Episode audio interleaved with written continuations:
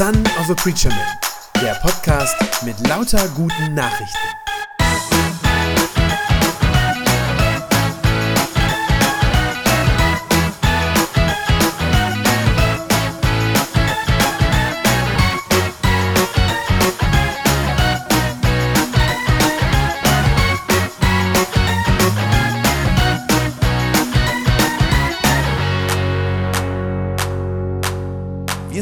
Unserer Mini-Reihe darüber, wie der Heilige Geist uns konkret hilft, in der Nachfolge von Jesus zu leben. Letzte Woche ging es um das Thema Anbetung, was genau das ist, ähm, warum das auch das höchste Ziel unseres Lebens ist und warum wir nur mit Hilfe des Heiligen Geistes Gott richtig anbeten können. Das war letzte Woche. Wenn du das verpasst hast, kannst du das gerne im Podcast nachhören. Heute geht es um einen ganz anderen Bereich unseres christlichen Lebens. Heute habe ich die Predigt genannt Zeugnis geben im Geist. Das heißt, es geht darum, wie der Heilige Geist durch uns wirkt und durch uns arbeitet. Und zwar immer dann, wenn wir anderen von Jesus erzählen, um sie zum Glauben einzuladen an ihn. Ja, mit anderen Worten, wie hilft uns der Geist dabei, unseren missionarischen Auftrag als Christen zu leben, denn so heißt das ja. Die Sache dabei ist, Mission ist ja ein Thema, über das in unserer Kirche eher wenig gesprochen wird. Zumindest bei uns in der Landeskirche. Ja, Mission war lange Zeit, äh, entweder war es vergessen, weil man gesagt hat, ja, sind doch sowieso alle Christen, es sind doch fast alle Mitglied bei uns und äh, was brauchen wir die da zu missionieren? Oder eben bei anderen Leuten oder später auch im Laufe der Zeit war es dann oft verpönt ist es auch heute manchmal noch, ja, Mission verpönt, so nach dem Motto, ach, ich will doch auch irgendwie niemandem was aufdrängen oder aufschwatzen oder so. Und selbst die Leute in unserer Kirche, die sagen, nein, Mission ist wichtig, das ist unser Auftrag als Christen, selbst die haben, wenn man mal ehrlich ist, oft Angst davor, aktiv missionarisch zu leben weil sie nicht so richtig wissen, wie das geht. Da kommen dann so Gedanken auf wie, oh, ja, was soll ich denn da sagen? Ähm, wie reagieren denn die Leute da drauf, wenn ich jetzt von meinem Glauben rede? Was denken die dann von mir? Was auch, wenn sie dann vielleicht Fragen haben, die ich gar nicht beantworten kann? Und dass uns das so schwer fällt, das liegt, glaube ich, an dem gesellschaftlichen Klima, das generell gerade bei uns herrscht. Ja, unsere Gesellschaft ist ja ganz generell, kann man das, glaube ich, so sagen, nicht sprachfähig in geistlichen Dingen nicht sprachfähig in Bezug auf den Glauben. Das ist in anderen Kulturen ganz anders als bei uns. In anderen Ländern oder Kulturkreisen, da ist es viel, viel leichter, über Glaubensfragen zu reden. Also natürlich sowieso in Afrika und auch in Südamerika. Ähm, genau, manche von euch waren in Peru oder so. Aber auch in anderen westlichen Ländern. Also wenn man zum Beispiel an die USA denkt, auch da ist es viel leichter, darüber zu sprechen. Nur bei uns hier in Westeuropa, da ist das gesellschaftliche Klima so, dass man zwar ganz problemlos über Sex und alles mögliche Intime reden kann, das ist überhaupt kein Problem, aber von Gott oder von seinem Glauben zu erzählen, das gilt dann ganz schnell so als übergriffig oder als unanständig, so nach dem Motto, komm, das ist doch bitte wirklich reine Privatsache. Aber ich glaube, es ist so wichtig, dass wir das trotzdem tun. Und zwar aus einem bestimmten Grund, nämlich weil es kein geistliches Vakuum gibt in einem Land oder in einer Gesellschaft. Das gibt es nicht. Säkular geprägte Westeuropäer, die denken ja, dass es so etwas gäbe, ja, so ein Vakuum. Die denken, früher waren die Menschen halt Christen, ja, da war das die Prägung bei uns, da war das halt so. Und heute sind die Leute halt nichts. Das ist so das Denken. Heute sind die einfach nichts. Aber das stimmt nicht. Ich glaube, es gibt kein Nichts. Man kann nicht an nichts glauben. Das gibt es nicht. Man kann nicht auf nichts vertrauen. Ja, wenn ein Mensch nicht an Gott glaubt, dann glaubt er garantiert an irgendwas anderes. Wenn jemand nicht Jesus Christus vertraut, dann vertraut er irgendwem anderes und sei das am Ende sich selbst, dass er sagt, ich vertraue nur auf mich selbst. Das kann auch sein, ja. Oder wenn jemand nicht zu Christus gehört, naja, dann gehört er irgendwem anderen. Es gibt kein geistliches Vakuum, ja. Jedes menschliche Herz hat so eine Leerstelle, eine, eine geistliche Leerstelle sozusagen. Und das füllt sich mit irgendetwas. Das bleibt nicht leer. Und wenn es nicht Gott ist, ja, dann ist es eben irgendwas anderes und dann ist dieser Raum in mir, der eigentlich äh, von Gott gefüllt sein sollte, der wird dann gefüllt mit irgendwelchen anderen Ideen, mit anderen Überzeugungen, Glaubensaussagen, irgendwelchen Glücksversprechungen, was auch immer. Wer nicht Jesus in seinem Herzen hat, der wird an irgendeiner anderen Stelle, wird er nach Sinn, nach Erfüllung, ähm, nach Frieden, nach Liebe, nach all diesen Dingen suchen. Und deshalb ist das so wichtig, dass wir als Christen nicht peinlich berührt schweigen, wenn die Rede auf, auf diese Fragen, auf diese wichtigen Fragen des Lebens kommt, sondern dass wir dann natürlich gewinnend und, und liebevoll und auf eine gute Art und Weise, äh, dass wir dann die Menschen einladen, sich Christus anzuvertrauen. Ja, vorletzten Samstag ist das gewesen. Da war ich mit Jana äh, hier in der Fußgängerzone bei uns unterwegs. Ich wollte mir eigentlich nur ein neues T-Shirt kaufen. Und als wir dann so in der Fußgängerzone unterwegs waren und wir kamen äh, hier in die Nähe vom, vom Weserspuckerbrunnen, da waren wir auf einmal in einem, ja, ich kann das nicht anders nennen, auf einmal in einem geistlich umkämpften Gebiet sozusagen, ja. Ähm, wir kamen in die Nähe von dem Brunnen und es wurde immer lauter um uns herum. Man hörte äh, lautes Trommeln, rhythmische Gesänge und das waren diese Leute von Hare Krishna. Die kamen uns da entgegengezogen durch die Fußgängerzone. Das waren die ersten, die wir gesehen haben, so in diesen orangenen Gewändern und so. Dann haben wir rübergeguckt auf die andere, auf der linken Seite. Da haben wir entdeckt, hatten die Salafisten einen Stand, also äh, radikale Muslime, die da ähm, sehr äh, aktiv damit waren, Leute anzusprechen, den Koran zu verteilen, so diese Sachen. Und dann auf der rechten, auf der gegenüberliegenden Seite, also direkt am Brunnen, da standen ein paar Geschwister, ein paar Christen, ähm, die haben so missionarische äh, Traktate und so Schriften verteilt und haben da gepredigt. Und äh, wir sind da sozusagen mitten reingeraten und Hare Krishna, die haben so einen Lärm gemacht, dass man also sein eigenes Wort nicht mehr verstand. Es war echt schwierig, ähm, sich da zu unterhalten. Und wie gesagt, auch die Salafisten, die waren auch sehr aktiv und sind auf Leute zugegangen, haben die angesprochen und halt für ihren Glauben geworben. Und ich kann nur sagen, ich war echt froh, dass da auch ein paar Christen dabei waren. Ja, auf der, wie gesagt, auf der anderen Straßenseite, die mit den Passanten über Jesus geredet haben.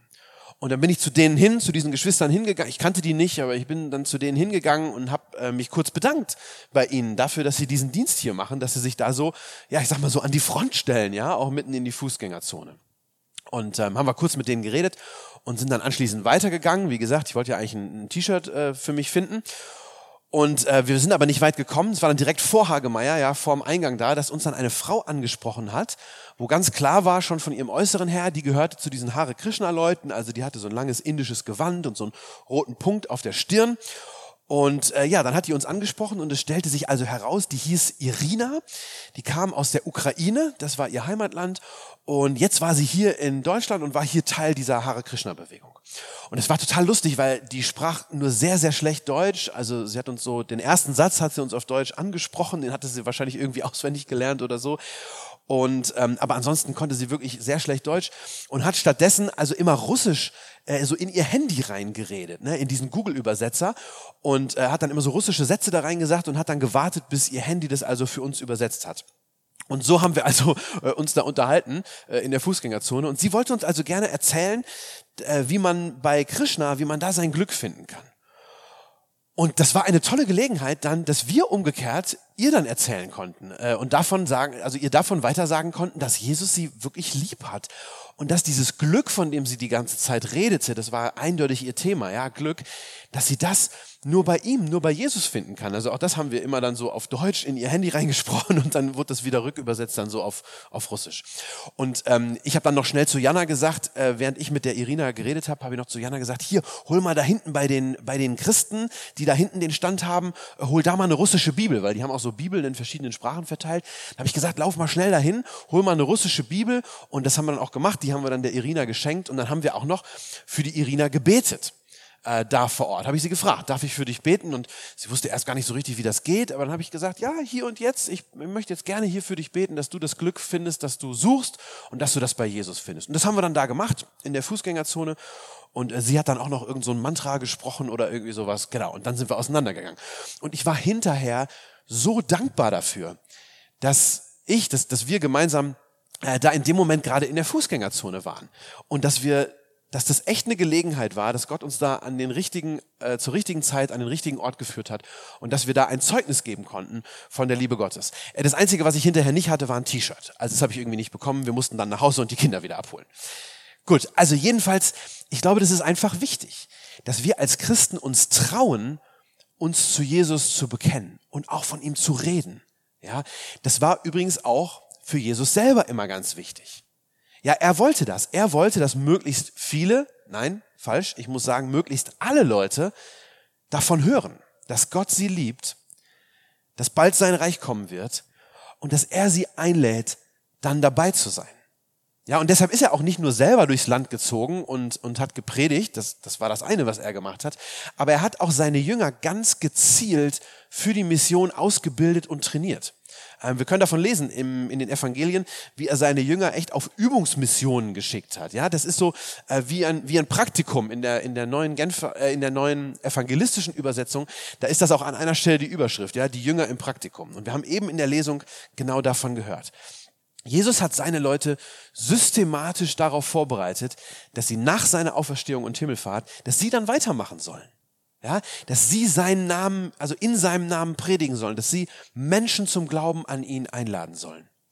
Und sicher wisst ihr, was Jesus seinen Jüngern aufträgt, bevor er in den Himmel zurückgekehrt ist. Das habt ihr alle schon zigfach gehört, weil wir das bei jeder Taufe äh, hier vorne hören und lesen, diesen Text, diesen bekannten Missionsbefehl, wo Jesus sagt, geht hin, macht zu Jüngern wen? Alle Völker.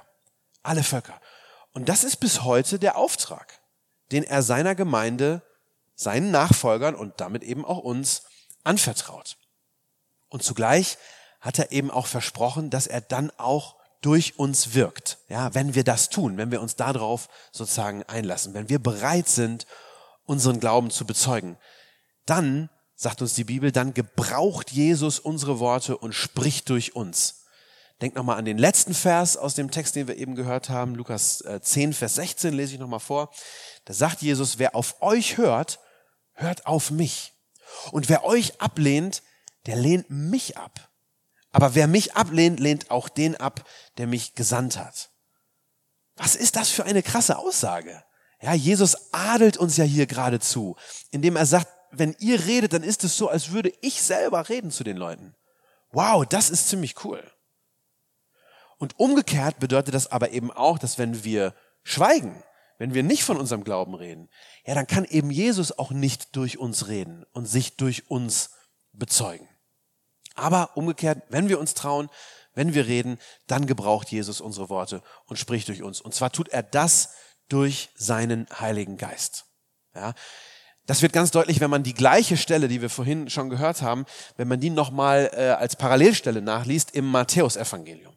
Denn da sagt Jesus seinen Jüngern, dass ihre Mission, auf die er sie schickt, dass die für sie gefährlich werden kann. Und dass das durchaus auch passieren kann, dass sie, ähm, wenn sie von Jesus erzählen, dass sie dafür verhaftet werden und vor Gericht gestellt werden. Und äh, da warnt er sie vor und dann sagt er zu ihnen, weil ihr zu mir gehört, werdet ihr vor Machthaber und Könige geführt werden. Doch auch sie und alle Völker müssen ein Zeugnis von mir hören. Und wenn sie euch vor Gericht stellen, sagt Jesus, dann macht euch keine Sorgen, wie ihr reden oder was ihr dann sagen sollt. Sagt einfach das, was euch dann eingegeben wird. Denn nicht ihr seid dann die Redenden, sondern der Geist eures Vaters redet dann in euch. Was für eine geniale Zusage. Jesus sagt uns, ihr braucht euch keine Sorgen zu machen. Es wird euch eingegeben werden, was ihr sagen sollt im richtigen Moment. Ja, er sagt, der Geist eures Vaters redet dann in euch. Das heißt doch, Gott gebraucht unsere unzureichenden, unsere schwachen Worte, denn das sind sie ja immer. Unsere Worte sind unzureichend und schwach, aber Gott gebraucht diese Worte, um sozusagen seine Vollmacht da hineinzulegen. Wie gesagt, ähm, hier an dieser Matthäus-Stelle, ja, äh, da spricht Jesus von der krassesten Form des Zeugnisgebens, äh, nämlich tatsächlich dann, wenn man für seinen Glauben vor Gericht steht. Also das ist das, wovon er da redet, wenn man für den Glauben vor Gericht steht. Aber ich glaube, ich bin fest davon überzeugt, dass der Heilige Geist auch unter weniger dramatischen Umständen, sage ich mal, durch uns wirkt. Also auch dann, wenn wir auf ganz normale Art und Weise Zeugnis von Jesus geben, wenn wir anderen Menschen von ihm erzählen. Der Heilige Geist, der fungiert dann sozusagen als so eine Art Übersetzer.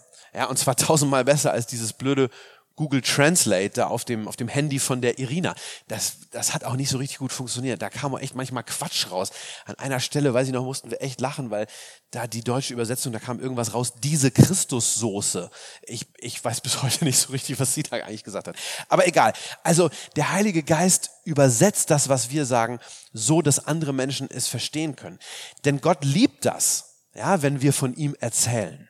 Gott liebt das und deshalb schaltet sich der Heilige Geist auch in diese Gespräche ein. Und er vermittelt sozusagen. Er gibt uns die richtigen Worte und er gibt auch den Menschen, mit denen wir reden, das richtige Verständnis für das, was wir da sagen.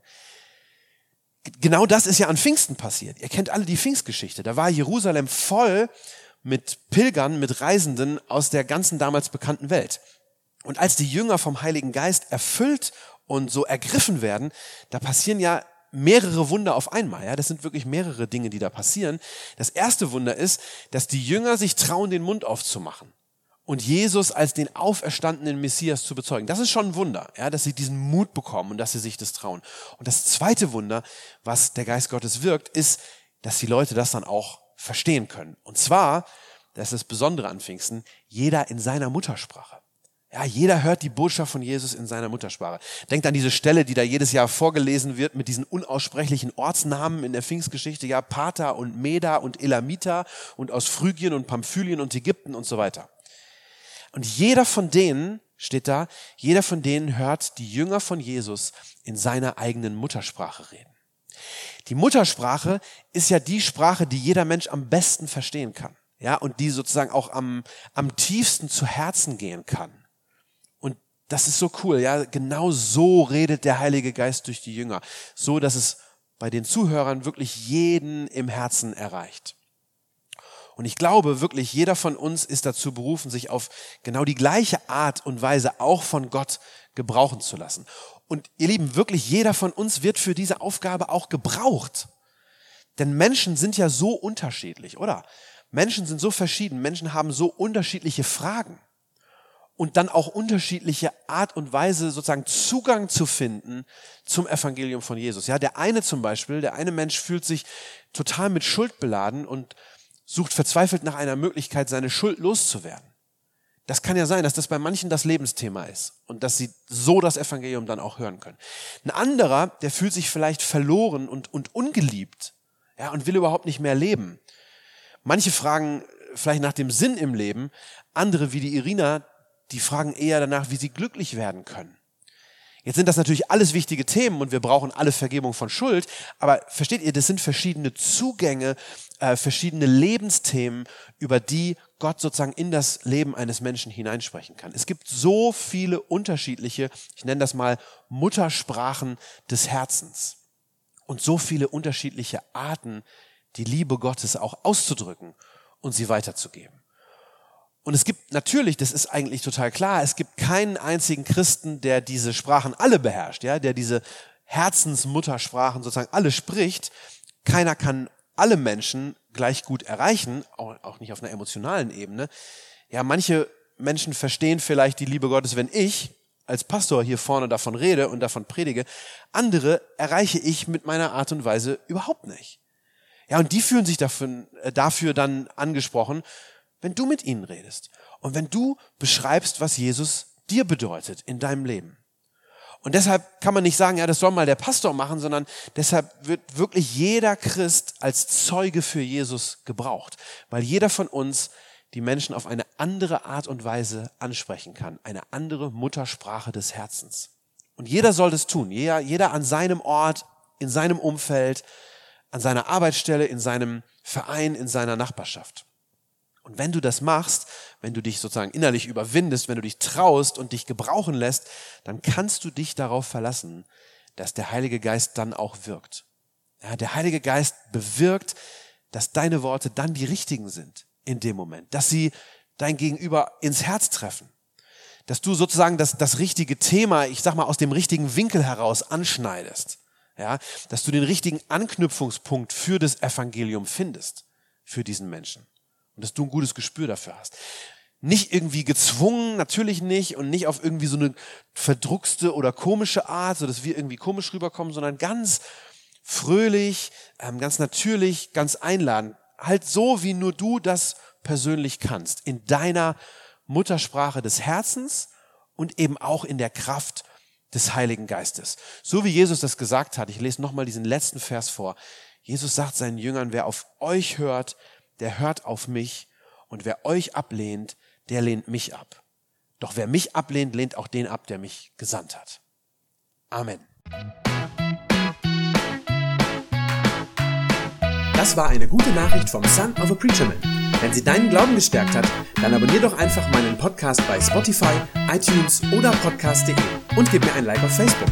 Ich hoffe, du hörst mal wieder rein. Gott segne dich und bis bald.